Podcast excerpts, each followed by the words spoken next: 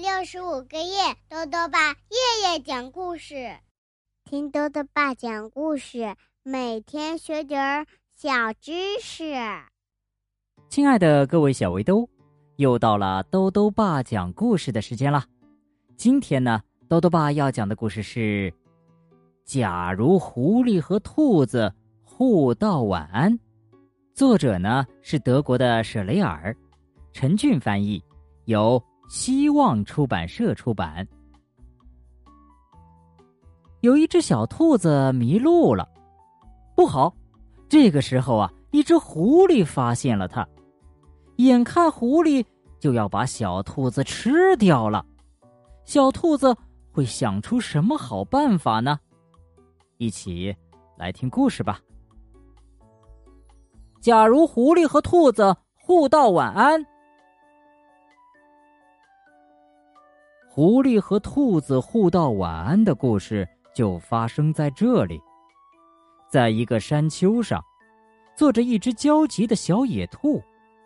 它在急什么呢？哦，原来呀，它出来蹦跶，结果找不着回家的路了。就在这个时候，一只大狐狸发现了它，悄悄的、悄悄的摸了上来。狐狸张开了利牙森森的大嘴。停，不许吃我！小野兔发现了危险，朝狐狸大喝一声：“难道你不知道这是狐狸和兔子互道晚安的地方吗？”“嗯，嗯，好吧，晚安。”狐狸不情愿的说了一句，马上又张开了血盆大口。停！不许吃我！你难道不知道，道过晚安以后还要讲一个睡前故事吗？狐狸开动脑筋想了一会儿，开口讲故事了。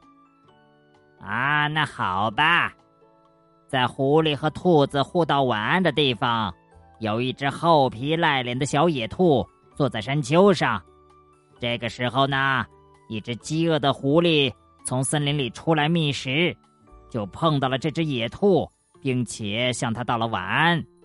接下来又给他讲了一个在狐狸和兔子互道晚安的地方，狐狸和兔子互道晚安的故事。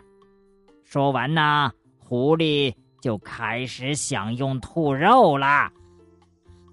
说到这里，狐狸龇牙咧嘴，准备开吃了。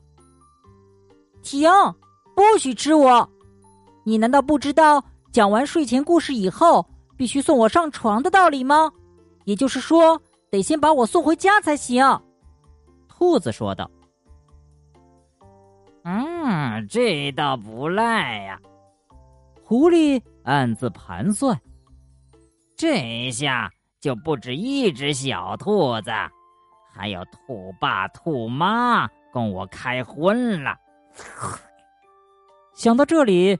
他似乎已经闻到了三只野兔的肉香了，于是他驮上小野兔，乐颠颠的沿着一路上的兔子气味，把小野兔送回了家。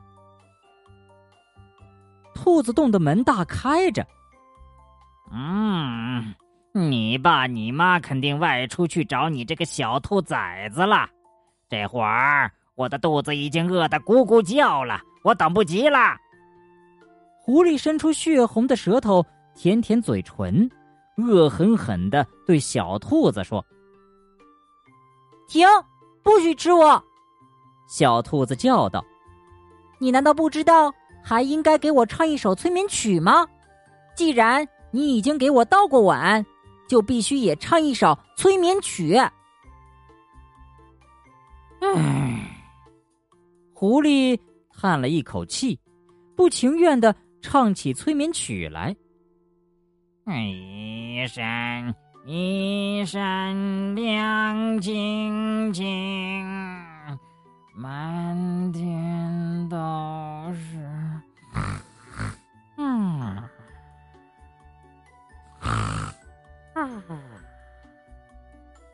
唱着唱着，狐狸的声音越来越轻了。后来。哼哼声变成了呼噜声，他睡着了。脚步声响起，兔爸爸和兔妈妈进了家门。小兔子见到爸妈回来，飞快的从小床上跳起来，一下子扑到妈妈怀里。兔爸爸看到坐在小床边呼呼大睡的狐狸，惊愕的说不出话来。兔爸爸急忙操起擀面杖，就来砸狐狸的脑袋。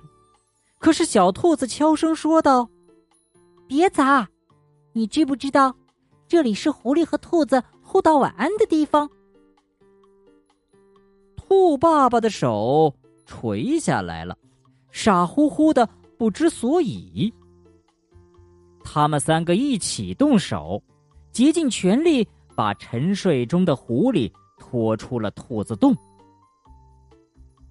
晚安，三只兔子在狐狸耳边悄声说道，然后就牢牢的拴上了家门。好了，小围兜，今天的故事讲完了。我们经常说狡猾的狐狸，那么狐狸为什么？会被认为是狡猾的动物呢？兜兜爸告诉你呀，当狐狸发现兔子、松鼠等猎物时，它们并不是立刻就冲上去，而做出许多古怪的动作来吸引它们。当那些猎物放松警惕的时候，再进行出其不意的偷袭。而且啊，狐狸还会躺在地上装死，吸引鸟儿飞过来啄它。等到那些鸟相信它是尸体，放心大胆的来饱餐时，狐狸就会猛地跳起来，抓住它们，是不是非常的狡猾呢？豆豆爸还想问问小围兜，在今天的故事里，狐狸为什么最后睡着了呢？如果想要告诉豆豆爸，就到微信里来留言吧，要记得豆豆爸的公众号哦，查询。豆豆爸讲故事这六个字就能找到了。好了，我们明天再见。